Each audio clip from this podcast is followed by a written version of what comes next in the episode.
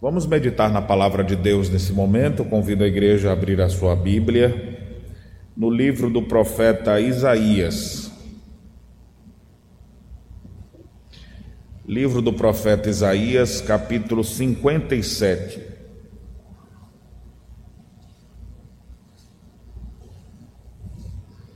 Quero me deter nessa manhã apenas sobre um versículo, versículo 15. Isaías capítulo 57, versículo 15. A Escritura Sagrada diz assim: Porque assim diz o Alto, o Sublime, que habita a eternidade, o qual tem o nome de Santo. Habito no alto e santo lugar, mas habito também com o contrito e abatido de espírito para vivificar o espírito dos abatidos e vivificar o coração dos contritos. Amém.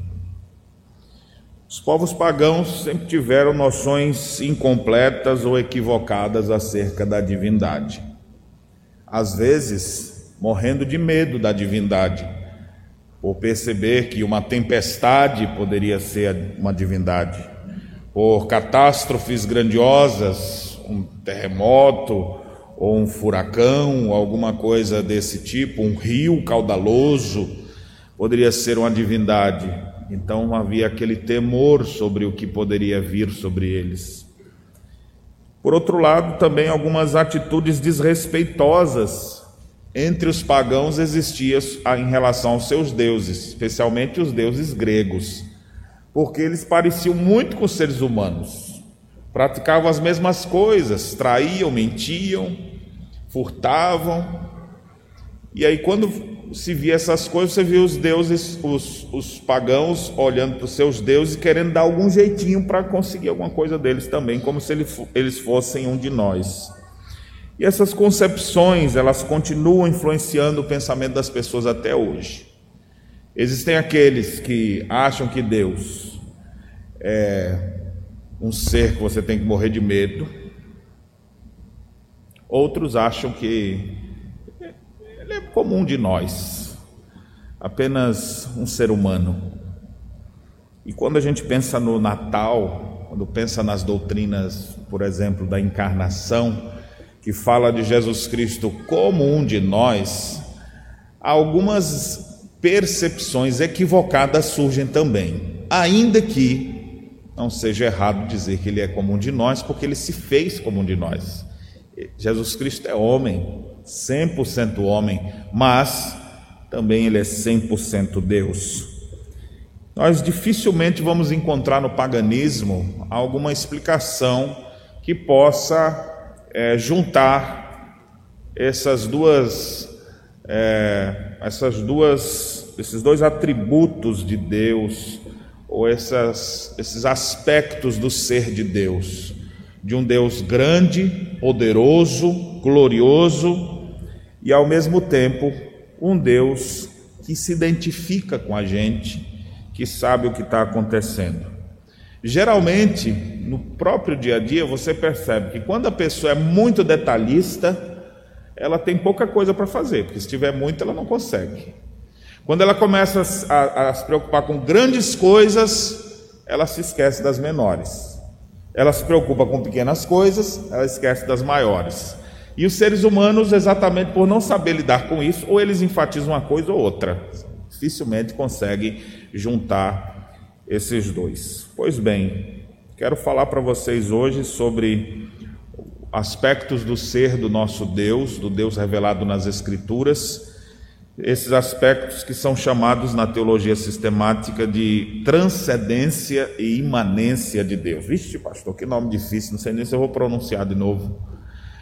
Não é muito meu costume usar termos teológicos. Você já sabe o que significa, que a gente fala sobre esses conceitos o tempo inteiro. Só que a gente não usa, às vezes, as, as nomenclaturas próprias dele. Não está em pecado porque não sabe a nomenclatura. O importante é que você entenda o conteúdo. E os conteúdos você sabe. Quando a gente fala de transcendência de Deus, nós estamos falando de um Deus que transcende que é maior do que tudo aquilo que você puder imaginar ou pensar. E a Bíblia fala o tempo inteiro disso. É por isso que ele é criador. Ele fez todas as coisas. Ele não é parte da criação como criado, mas tudo que existe no universo pertence a ele. Ele não está preso ao tempo nem ao espaço, porque essas coisas também foram criadas por ele. Deus transcende, inclusive, tudo que você puder pensar sobre o ser de Deus. Ele é infinitamente maior do que tudo que você puder pensar, imaginar. E quando você começa, por exemplo, dimensionar a grandeza de Deus, porque até quando a gente diz grande é o Senhor, de que tamanho que é quando é grande? Porque para uma criança uma coisa grande, às vezes uma bola é grande, que é desse tamanho aqui. Que bola enorme, ela é grande. O que é grande, afinal de contas? Então a gente olha para o vasto universo que a gente diz é infinito. Não, ele não é infinito. O infinito não cabe dentro de um outro infinito. Deus é infinito. Mas o que nós consideramos como infinito, Deus mede de palmos assim, diz é desse tamanho. Tudo tem está debaixo da, do controle dele, nada se compara a ele, ele transcende todas as coisas, ele está em todos os lugares ao mesmo tempo, nada está oculto ao seu olhar, não existe nenhum ser que possa ser comparado a ele. E o pouco que a gente sabe sobre esse Deus que está revelado nesse livro, o pouco, porque nós não sabemos muito, mas o pouco que nós sabemos que está aqui, nos dá algumas dimensões de Deus que às vezes dá até nó na cabeça, de tão glorioso que Ele é, e às vezes da microfonia também. Ao mesmo tempo que a gente fala da transcendência de Deus, que diz respeito a, ao seu, a sua grandeza, a sua majestade, a sua glória, a, a Ele ser superior a tudo que foi criado, a Bíblia também apresenta o ser de Deus como um ser imanente, ou seja, ele transcende, mas ele vem estar conosco. Ele sabe de cada detalhe, até dos micro-organismos. Tudo é perfeito e ele tem o controle absoluto de tudo. E ele vem ter conosco. E as passagens da, das Escrituras mostram claramente esses dois aspectos de Deus. Como conciliar essas duas coisas? Só um Deus único e soberano, que é transcendente e ao mesmo tempo imanente, que está ao lado do seu povo, que caminha com o seu povo, que sabe o que você está nesse exato momento passando, as angústias do seu coração, as lágrimas que só você derramou quando estava tomando banho no chuveiro, já para poder o barulho da, do chuveiro, não, não, ninguém nem perceber que você estava chorando. Descobri essa técnica já com algumas pessoas que me revelaram aí, para você que tem vergonha de chorar em público. E aí, mas tudo que acontece na sua vida, Ele está presente, Ele está vivenciando. Temos vários exemplos nas Escrituras disso. Um dos exemplos muito bonitos que eu acho é quando um seminarista, a Bíblia conta a história de seminarista, né? Seminarista pediu um machado emprestado e derrubou o machado e a cabeça do machado caiu dentro d'água. Ele, meu Deus do céu, o que, que eu faço? E o profeta agora, envolvido num cenário internacional de guerras entre países, aí chega alguém agora assim, imagina, o cara está lá preocupado com, com guerras internacionais e fala, rapaz, perdi a cabeça do machado. E o que, que eu faço agora? E o profeta faz o machado flutuar e dá para o seminarista devolver. Aí você olha como é que tem uma história dessa na Bíblia. E ao mesmo num contexto de guerra. Exatamente para mostrar que o Deus que nós servimos é um Deus que transcende todas as coisas, está envolvido em todos os cenários maiores que você puder imaginar, e também no dia a dia e naqueles momentos mais difíceis das pessoas, nas crises que só o seminarista sabe o que, que é como a cabeça do machado emprestado, que eu não tenho como devolver. Então as nossas vidas, elas são elas são impactadas quando nós aprendemos sobre o Deus único, Deus verdadeiro, Deus revelado nas Escrituras, que é um Deus que é transcendente e ao mesmo tempo ele é imanente e ele vem ter conosco. E o texto que nós lemos de Isaías 57, eu não quero me deter o capítulo todo, mas eu quero me deter especificamente a esse versículo que o próprio Deus declara quem ele é. E aqui nesse, nesse versículo nós temos um resumo exatamente do ser de Deus nesse aspecto, de sua transcendência e de sua imanência. Eu gostaria que você pudesse analisar comigo cada um desses versículos e a gente tirar algumas aplicações para a nossa vida. O texto começa já dizendo assim: Porque assim diz o alto, o sublime, o que habita a eternidade, o qual tem nome de santo. Antes dele falar o que é, ele se apresenta. E é interessante a forma, nessa primeira parte aqui, como o texto é colocado, porque não é de baixo falando para cima, mas é de cima falando para os outros. Porque uma coisa é um pequenininho chegar assim, ei, eu sou todo poderoso, viu? Aí você olha assim para o tamanho. Então quem fala é o alto, é o sublime, é o que habita a eternidade, que não está preso ao tempo nem ao espaço o qual tem o nome de santo, ou seja, uma das suas características nós aprendemos semana passada sobre a santidade de Deus. Esse Deus todo-poderoso é quem fala. Então, dentre os seus atributos, nós vemos e citamos isso na última ocasião, a santidade de Deus está presente em tudo. Tudo que Deus faz é santo. Todas as coisas dele são santas ele transcende todas as coisas de maneira santa, ele vem ter com seu povo também de maneira santa. Ele não vem para ferroar com a vida da gente, para arrebentar com a vida da gente, para cometer malignidades na vida da gente, mas ele é santo em todo, em todas as suas ações, em todos os seus feitos, em todos os seus pensamentos. Então esse Deus que habita o alto e sublime, essa linguagem pelo próprio profeta Isaías, ela já foi descrita no capítulo 6, quando Isaías teve a visão esplendorosa do ser de Deus, a majestade de Deus, porque ele viu o templo. Quem via o templo em Jerusalém já via algo glorioso, majestoso, que não havia igual em toda a terra. De todo mundo vinha gente, vocês lembram, depois Salomão construiu aquele templo, o mundo todo ia para lá para ver aquele templo que, e as maravilhas que tinha em Jerusalém, quem chegava lá dizia: Não me contaram a metade da glória que tem nesse lugar. Então era algo esplendoroso, só que na visão de Isaías agora, o templo está desse tamanho, e ele diz que viu um trono muito superior ao templo.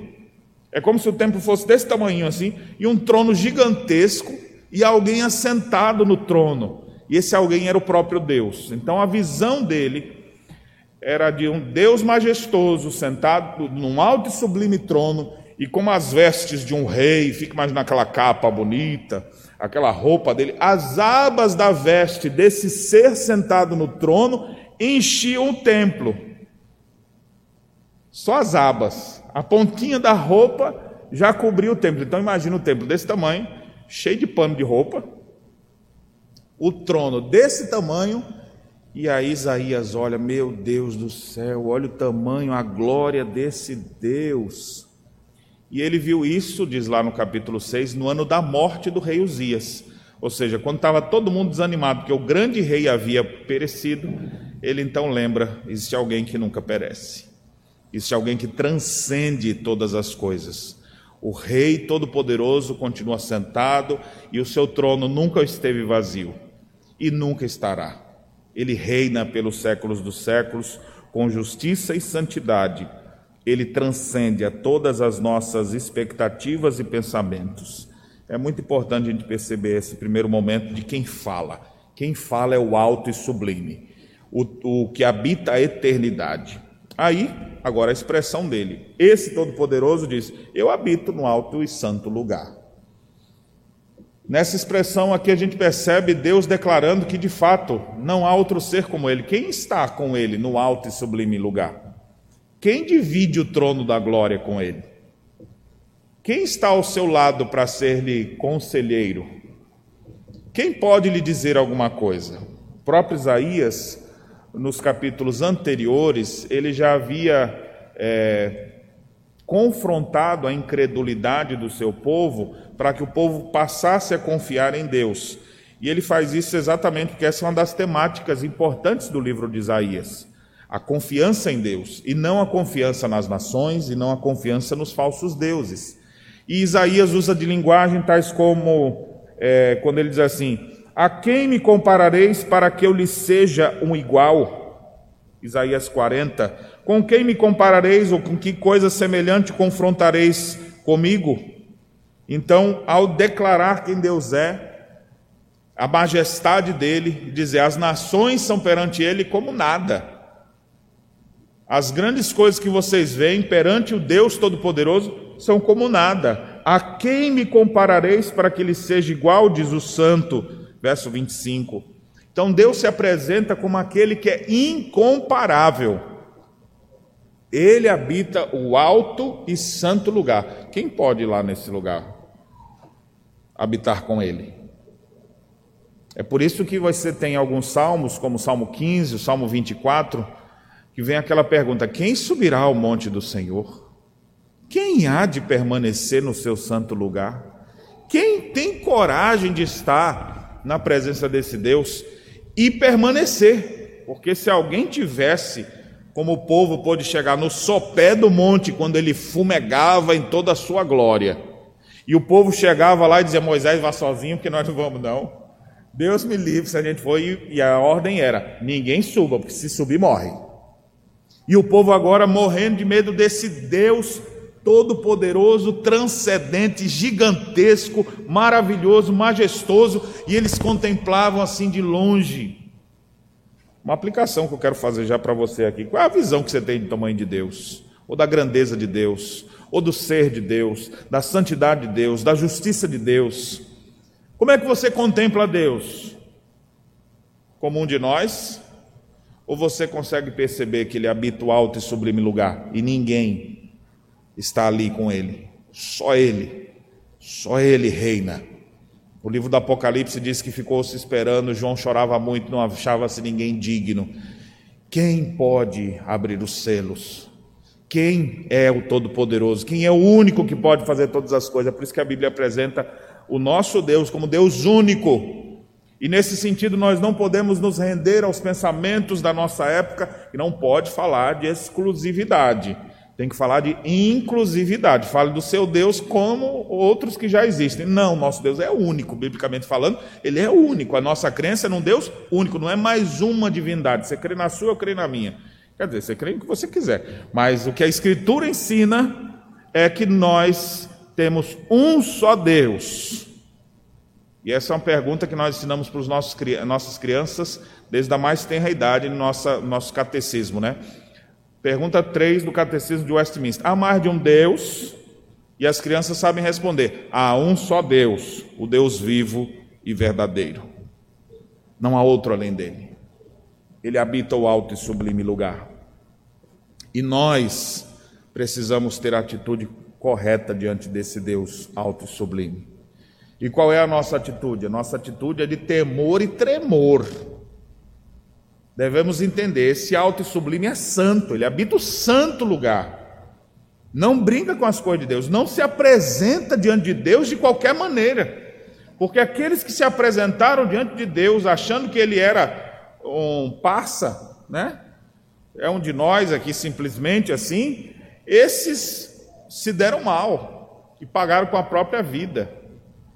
O exemplo disso exatamente pessoas que brincaram com as coisas de Deus ou zombaram das coisas de Deus e não trataram corretamente as coisas de Deus.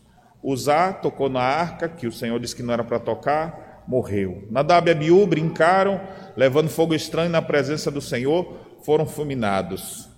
O rei Belsazar pegou os utensílios sagrados do Deus de Israel e quis dar louvores aos deuses pagãos. Deus só mandou uns dedos na parede escrever para ele: contado, contado, pesado e dividido. Teu reino foi contado, foi pesado e achado em falta, e teu reino vai ser destruído hoje mesmo. E naquela, naquela ocasião, naquela noite, caiu a Babilônia. E Dario, o persa, ele assume o trono. Aí você vê, por que, que essas coisas acontecem? Nunca brinque com Deus. Ele habita o alto e sublime lugar. Com quem você vai comparar a Deus? Você está achando que ele é seu igual? Você está achando que ele é um deusinho como esses criados pela imaginação humana? Ou cara, cara, é, caricaturizado pelas, pelo paganismo? Não, nosso Deus é um Deus glorioso, alto, sublime, que habita onde ninguém é capaz de habitar ele está na eternidade. Tendo essa dimensão maior do ser transcendente, agora eu queria que você pudesse contemplar a terceira parte do texto agora, né? Que fala onde ele também habita. Esse que habita o santo e o alto lugar, ele diz: também habito com contrito e abatido de espírito, para vivificar o espírito dos abatidos e vivificar o coração dos contritos. Como é que um Deus tão glorioso, poderoso, pode se importar com situações tão frágeis dos seres humanos? Deus não está simplesmente sentado no alto sublime trono, mas como Ele é um Deus onipresente, onisciente, onipotente, Ele está lá e Ele está aqui ele está controlando o universo inteiro. Os planetas nem batem um no outro, né? Porque Deus deixou de dar uma atenção, aí agora eles saíram de, de linha e começaram a colidir. Eles estão lá, tudo é sustentado por Deus. Deus sustenta todas as coisas com suas mãos. Aí ele vem dar atenção a alguma coisa, mas não deixa de dar atenção àquela. Só Deus é assim.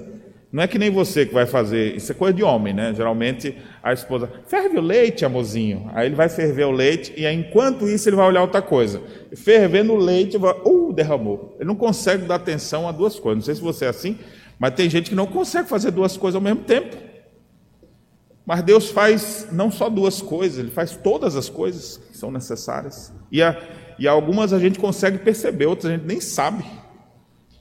Mas a Escritura diz: nele vivemos e nos movemos e existimos. Em Deus. Esse Deus Todo-Poderoso, ele habita entre nós. E aqui onde está a beleza do milagre da encarnação, porque isso se tornou muito mais evidente na encarnação do Filho de Deus, na expressão máxima do amor de Deus enviando seu filho para nos salvar. Antes mesmo da encarnação, não é que Deus tornou imanente naquele momento, ele já, já tinha esse total controle de todas as coisas, ele sabia o que estava acontecendo. Ele perguntou: Adão, onde é que você está? Mas Deus sabia onde ele estava. Não é que ele está lá no trono tão alto que eu não consigo ver. Adão, você está embaixo? Não estou te vendo. Não, Deus vê todas as coisas, nada foge ao seu controle mas para manifestar a sua bondade, o seu amor, ele se encarna, mostrando a sua a maior aproximação e identificação com os seres humanos. Depois nós vamos falar no outro dia mais sobre o amor e a longanimidade de Deus. Mas aqui eu queria que você pudesse perceber que para que ficasse evidente que aquele que habita o seu trono de glória, não ficou lá só contemplando todas as coisas, deu corda no mundo e deixou ele aí. Para cada um se virar como quiser. Não, ele vem ter conosco. Ele habita também com contrito e abatido de espírito, com alguns propósitos. E quando Cristo veio a esse mundo, ele veio exatamente para sarar os quebrantados para transformar aquela situação de trevas em situação de luz, para trazer esperança a uma humanidade desgraçada que não podia mais fazer nada para o seu próprio bem. Ele vem. Ele deixa a sua glória e vem ao abismo dos homens. Embora a gente use essa expressão específica de Filipenses, capítulo 2, que o Senhor se esvaziou, ele deixou sua glória, mas ele não deixou seu trono vazio. Porque Deus é um ser completamente diferente. Ele não é como um de nós. Ele se fez um de nós, mas continua sendo transcendente. Ele habita o alto e sublime e, ao mesmo tempo, com contrito de espírito. Ele assumiu a nossa natureza humana. Ele assumiu isso quando se encarnou, assumindo a forma humana para sempre. 100% Deus, 100% homem. E esse que está ali totalmente dependente do Espírito Santo para tudo, não deixa de ser o Deus todo transcendente, todo poderoso, inclusive por isso que quando ele via as pessoas conversando, ele não falava assim: vocês estão fuxicando de mim? O que vocês estão falando aí que eu não sei? Não, a Escritura diz: ele sabe, ele sabia o que estava no coração dos homens. Ele conhece todas as coisas, mas também ele é o Todo-Poderoso. Deixou sua glória para demonstrar seu amor, identificando-se conosco e para que a gente não tivesse apenas uma dimensão de um Deus terrível, mas a gente pudesse ter essa visão associada a um Deus presente como um de nós. Um Deus que caminha conosco, que sabe o que é padecer, que sofreu como um de nós e que por isso mesmo é poderoso para nos socorrer em nossas angústias em nossas necessidades. E quando ele vem ter conosco, observe o detalhe: não é para ficar do nosso lado olhando e chorando dizendo, pá, não posso fazer nada, né? Eu tenho que voltar agora porque eu já dei meu tempo aqui, então não posso ficar muito tempo ausente do meu trono. Eu vou voltar lá, mas daqui a pouco eu volto aí para ficar um pouquinho contigo. Assim, no máximo, somos nós, né, que damos um pouquinho de atenção para alguém, mas Deus não. Ele vem habitar. A ideia de habitar é de estar junto mesmo. E João usa uma expressão semelhante a essa no Novo Testamento, dizendo que ele veio habitar conosco, a palavra é, ele veio tabernacular conosco, ele armou sua tenda entre nós, ele veio para morar com a gente, não foi para passar uma, um fim de semana, não, ele veio habitar conosco. E para quê? Para vivificar, observe a expressão duas vezes que aparece no texto: vivificar o espírito dos abatidos vivificar o coração dos contritos. É Ele quem vem dar vida. Aquele que tem o poder criador, que disse: haja luz, e tudo começou a ser criado, e foi criando, e tudo é sustentado por Ele, é o mesmo que dá vida, que sopra o fôlego de vida, e que sobre as almas abatidas e aflitas, Ele pode fazer com que o alento volte a brilhar. Ou seja, não só a vida, você está aí vivo dizendo, pastor, eu estou vivo, eu sei que Deus criou todas as coisas, criou eu também, mas eu estou aqui né, nessa vida, miserável, desanimado, aflito. Isso é por causa de uma do, do, pecado que habita em você e por você não estar com seus olhos fitos plenamente no Filho de Deus, porque se os tivesse, você estaria vivificado, se sentindo corandel perante a face de Deus e você vai ficar maravilhado, prostrado e ao mesmo tempo maravilhado diante do grande Deus que você serve, que você tem, e porque ele ia trazer vida ao seu coração. Ele veio para vivificar o espírito dos abatidos, aqueles que estão quebrantados, coração quebrado, coração contrito. Não são os soberbos, não são os cheios de si, esses vão ser quebrados no tempo certo mas ele vem para estar com aqueles que são contritos, com aqueles que estão sentindo suas aflições. É interessante que poderia o texto dizer assim: ó, o rei vai deixar sua glória para vir ter com os reis da terra. Aí você fala, bah, que Deus maravilhoso, pelo menos veio aqui dar uma forcinha, né? Mas não, ele não apenas veio para ter com os reis, ele veio ter com os aflitos, com os súditos, com os quebrantados, com os humilhados, com aqueles que estão totalmente espandongados, sem força, sem condição nenhuma de prosseguir. Meus irmãos, esse é o Deus que a palavra nos apresenta. Um Deus que ao mesmo tempo transcende todas as coisas e ao mesmo tempo vem ter conosco. E que teve sua expressão máxima de vir ter conosco na encarnação do Verbo, no nascimento de Jesus Cristo, em sua vida entre nós em sua obra na cruz, em sua ressurreição, em sua ascensão aos céus, em seu retorno glorioso, quando nós vamos estar com Ele por toda a eternidade, desfrutando da Sua presença como um de nós, vendo Ele e ao mesmo tempo sabendo que Ele é o que habita o alto e sublime trono. Você vai ser amigo do dono de todas as coisas. E antes que você diga, ah, mas eu queria ver a Deus, né? Jesus Cristo mesmo disse: Há tanto tempo estou convosco e ainda você não me vê, quem vê a mim vê o Pai. Então, Cristo, o Deus encarnado, é a manifestação máxima do amor de Deus, exatamente porque vem se identificar conosco em nossos sofrimentos, em nossas aflições. Desse ensinamento bíblico, eu gostaria de trazer algumas lições para a nossa vida. A principal que você precisa ter diante de seus olhos o tempo inteiro é que Jesus Cristo é um de nós. E ao mesmo tempo, ele é completamente diferente de nós. Na encarnação, nós reafirmamos: Ele é 100% Deus, mas Ele é 100% homem. Ele é um de nós, mas Ele é totalmente diferente. Ele é único. Não há outro para ser comparado como Ele. Deus é glorioso, mas ao mesmo tempo Ele é humilde. Deus é todo poderoso, mas ele revela a sua grandeza também em gestos amorosos e cuidadosos em relação à sua criação e muito especialmente aos seus filhos pactuais. Ninguém é como ele. Então, eu lhe recomendo, amplie sua visão sobre o ser de Deus. Amplie sua visão sobre quem é Jesus Cristo. Porque aí tem sentido os magos virem se prostrar e adorá-lo. Eles não estão se adorando diante, de uma, adorando diante de uma criança. Ah, que bebezinho lindo, vamos adorar. Não, eles estão prostrados diante do Deus que transcende todas as coisas, do Deus Todo-Poderoso que habita o alto e sublime trono e que deixou sua glória para habitar conosco.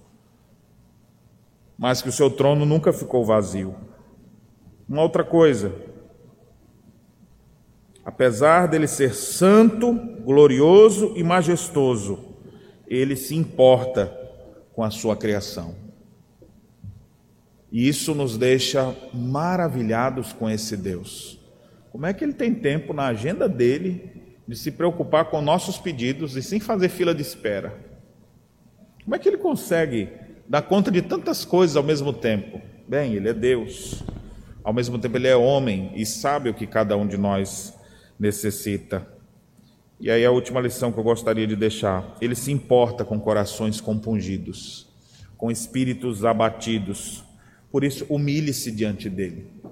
Quando você estiver em aflição de alma, quando você se sentir angustiado, impotente, quando você perceber que ninguém está sendo por você, que nada do que você faz está sendo suficiente, você lembre que existe um Deus que deixou sua glória para estar ao seu lado, ele está vendo tudo que está acontecendo com você, e ele é poderoso para vivificar, para trazer vida às situações mortas, vivificar corações compungidos, vivificar as almas abatidas, as almas contritas. Então, humilhe-se diante dele, arrependa-se diante dele, prostre-se e adore esse Deus o Deus Todo-Poderoso. Fique extasiado com a grandeza e singeleza do Redentor.